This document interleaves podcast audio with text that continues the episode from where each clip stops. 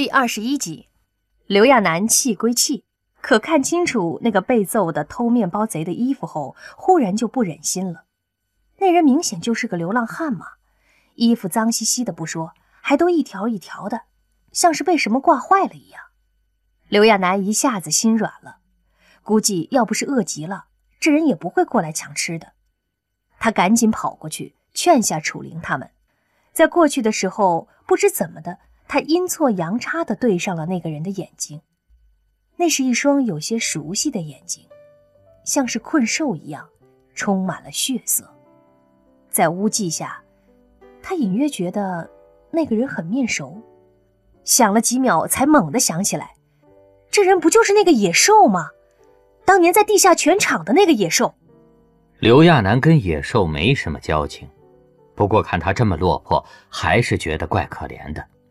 等楚灵他们走后，刘亚楠还额外给了他一块面包。那个野兽抬起头来，可明明是刘亚楠递过去的，但野兽那大手一抓，就跟从他手里抢过去的一样。刘亚楠犹豫了一下，应该走开的。不过这个野兽被打得那么狠，他怕就这么让他走的话，万一有什么内伤，可就麻烦了。刘亚楠小声问了一句：“你身上没事吧？”要不要进去休息一下？我见过你吗？野兽忽然抬起眼皮来盯着他问。刘亚楠哎了一声，才想起估计野兽早不记得他了，所以赶紧说道：“啊，也不算是正式见过吧。我以前在帮厨的时候给你端过盘子。”不，野兽像是想起什么似的说道：“你就是侵犯羌然的那个人吧？我在电视上见过你。”刘亚楠最讨厌听见这个，他垮着脸，都怀疑这个野兽是故意这么说来气他的。而且，这人是不是脑子有问题呀？第二天几乎是同一时间点，他又来抢面包了。这下刘亚楠郁闷到家了。这个人只记吃不记打的吗？看着他挨打吧，又觉得可怜。可是，就算自己的面包没人买，也不要这样抢啊。不过，大概是被之前打伤了，这次野兽跑起来可没那么快了。刘亚楠跑了几步，居然追上他了。只是这个人，打吧皮糙肉厚的，骂吧人家又不在乎。刘亚楠看他狼吞虎咽地吃着面包，终于动了恻隐之心。只是面包而已。再说他这么落魄，估计跟穷人区那次豪赌有关系。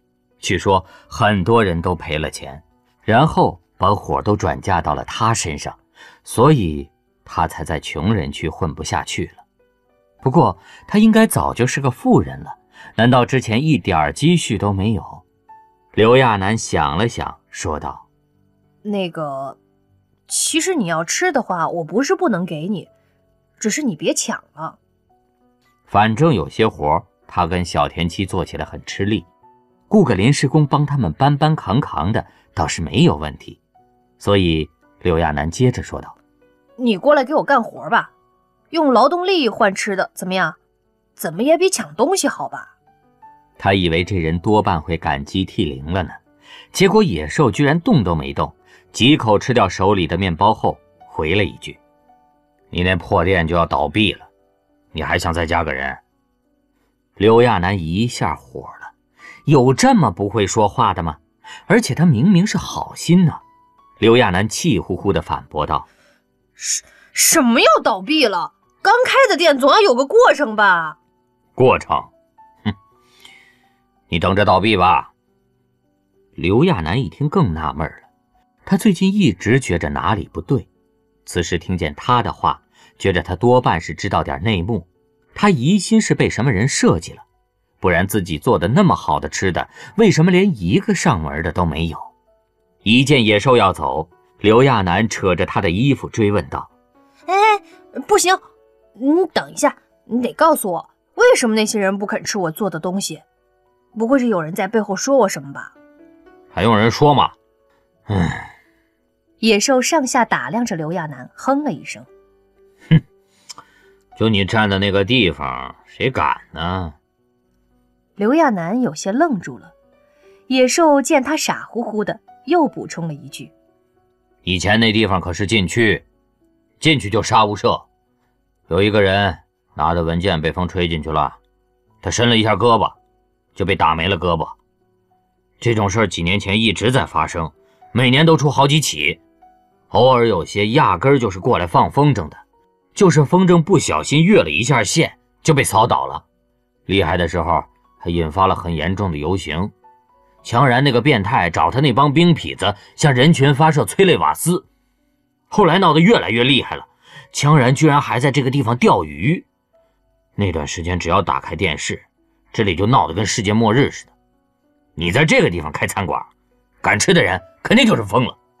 切！刘亚楠以前也听过一些传闻，可是他真没想到情况会这么严重。他以为只会警示什么的。没想到这地方还真的伤过人。他最近跟那个温和的羌人见多了，都有些忘记那是个有着黑历史的人了。一时间，他被野兽堵得说不出话来。等再回去的时候，刘亚楠就跟小田七说了说这个事儿。看他一筹莫展的，小田七也不知道该怎么劝他。之前不管是发广告还是拉人，他们都努力了。可那些人就是对这个地方有成见，他们能怎么办？晚上，刘亚楠睡不着，把自己关在小厨房里忙碌。明明他知道，不管自己做的多好吃，还是会被浪费。可是人总要找点事情做。他做的非常努力，非常认真，就连小田七走近都没有发觉。小田七看了一会儿，刘亚楠才注意到他，笑了下。刘亚楠正在用力打着鸡蛋，打的手腕都酸了，他就揉一揉，继续打。小田七很乖巧地帮着他，不用他说就知道该做什么。刘亚楠过了好一会儿才说：“我其实很难过，我从小的梦想就是当一个厨师。很小的时候，对了，你跟人玩过过家家吗？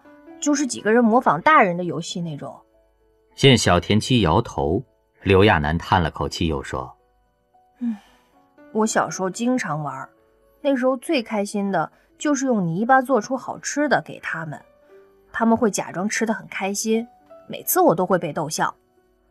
后来长大了，虽然知道自己不可能再做厨师，可还是想把饭菜做得好吃一些。像是不同的食材，因为切的角度不同，就会有不同的口感，我都有注意到。”小田七安静地听着，刘亚楠叹了口气，继续说：“心情好的时候做出来的饭菜是最香的。对了，你你能吃酸辣味吗？我以前最喜欢吃酸辣粉了。我刚才试着做了点，来，你尝尝。”说完，他就让小田七试试看。小田七很乖巧地尝了一口。他平时不管吃什么都会夸刘亚楠的，这次却没有。反倒皱着眉头说：“这个味道。”刘亚楠纳闷地看了看他，忙也尝了一口，可是很好吃啊，味道超级正的。刘亚楠郁闷地挠了挠头，果然，纯男人的世界口味都不大一样了。他以为这种酸辣味会受欢迎呢，他又尝试了几种，都让小田七一一试了口感。最后终于挑出了非常简单的几款。看刘亚楠努力的样子，小田七以为他还在不开心呢，正想劝他几句，哪知刘亚楠已经很有想法的说起第二天的计划了。明天我想去买一个小推车，我记得穷人区有人推车卖零食的。既然这个地方不招人待见，那么咱们推出去卖怎么样？刘亚楠说到做到。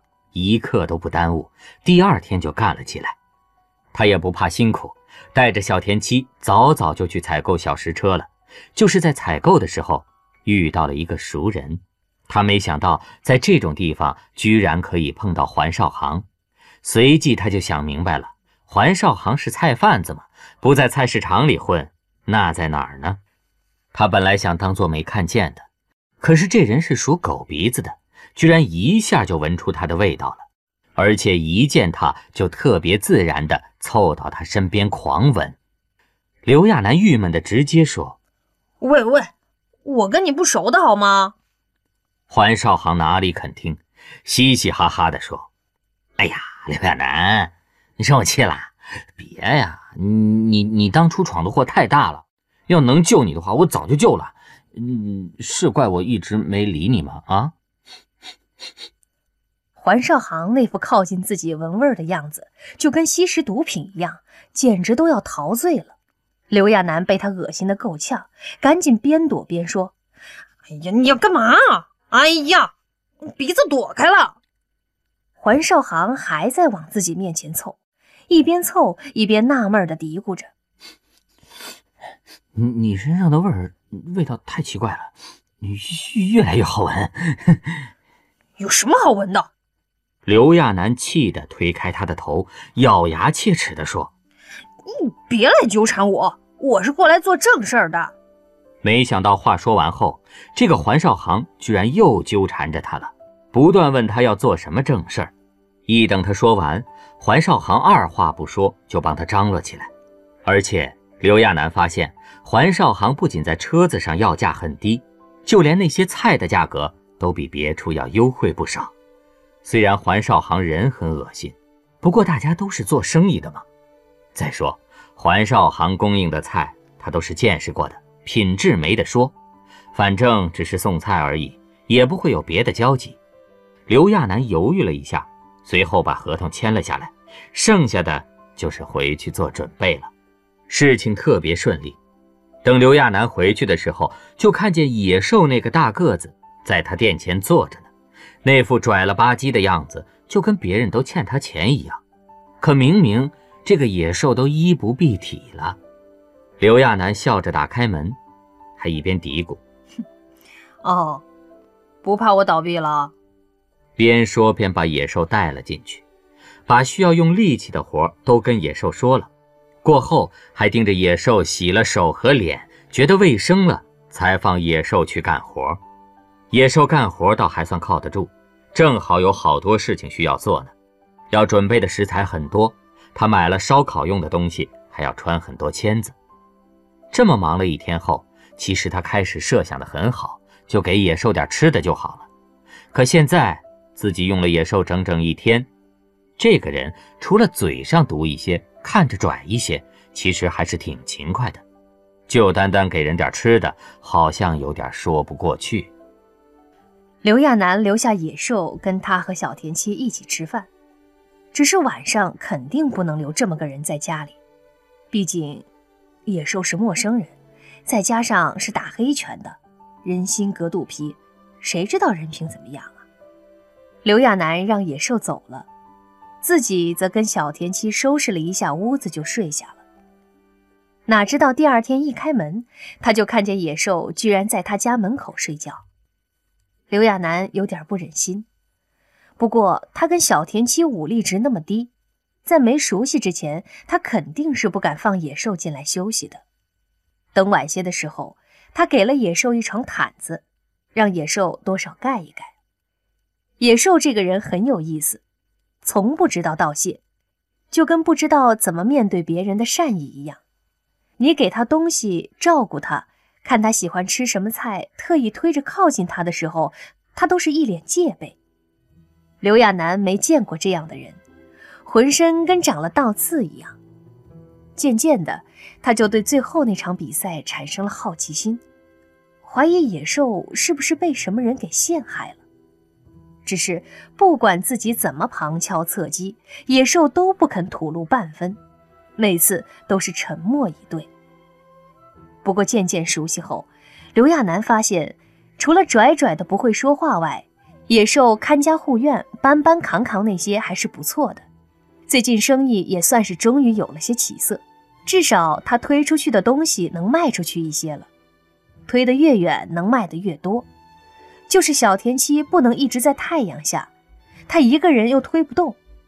到最后，他叫了野兽跟自己推车。野兽的力气是真大。虽然没枪然他们那么恐怖，不过按普通人的力气来说，绝对算是力大超群的。